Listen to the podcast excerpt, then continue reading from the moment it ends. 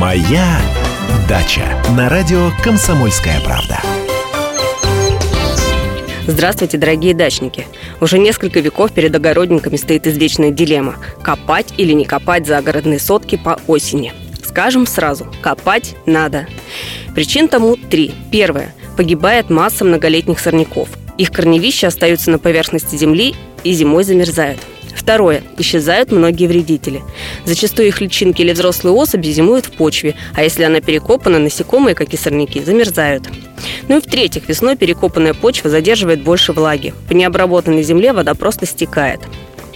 Кроме этого, многие необходимые растениям удобрения можно вносить только осенью, например, свежий навоз. Осенняя копка обязательно для большинства видов почвы. Исключение составляют песчаные, легкие. Их обрабатывают весной.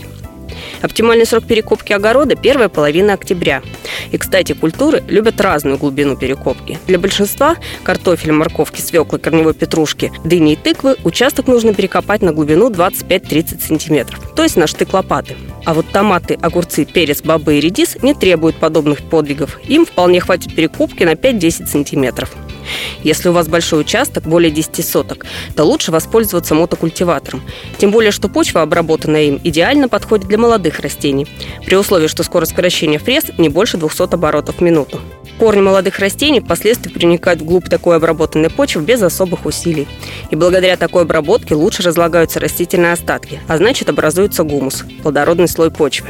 На сегодня у меня все. С вами была Анна Кукарцева. Берегите себя и удачи на даче.